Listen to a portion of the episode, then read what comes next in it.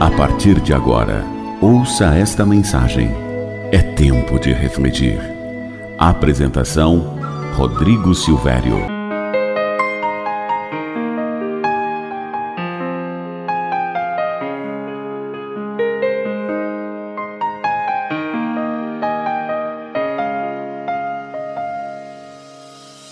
Olá para você que me ouve, tudo bem? Olha, hoje passando apenas para trazer para você um, uma breve recordação. Quando estiver em dificuldade e pensar em desistir, lembre-se dos obstáculos que já superou. Olhe para trás.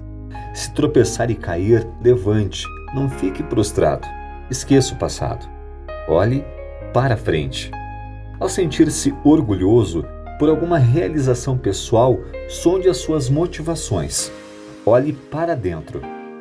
Antes que o egoísmo domine, enquanto seu coração é sensível, socorra aos que o cercam. Fazendo isso, você vai olhar para o lado. Na escalada rumo às altas posições, no afã de concretizar os seus sonhos, observe se não está pisando em alguém. Olhe para baixo.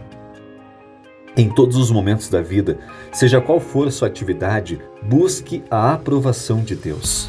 Olhe para cima. Nossa verdadeira esperança está em Deus. Ele promete nos abençoar e dar a vida eterna. Deus não nos engana, por isso podemos esperar nele. Esperança é confiar o que ainda não vemos. Muitas vezes colocamos nossa esperança nas coisas erradas, no dinheiro, no emprego, em pessoas, em nossa capacidade. Todas essas coisas podem falhar, mas Deus nunca falha. Ter esperança em Deus é colocar nossa confiança na coisa certa.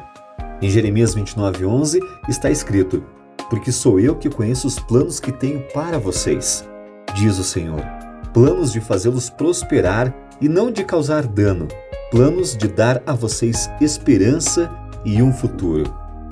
A esperança produz bons efeitos. Ficamos com confiança, o medo diminui e somos mais alegres.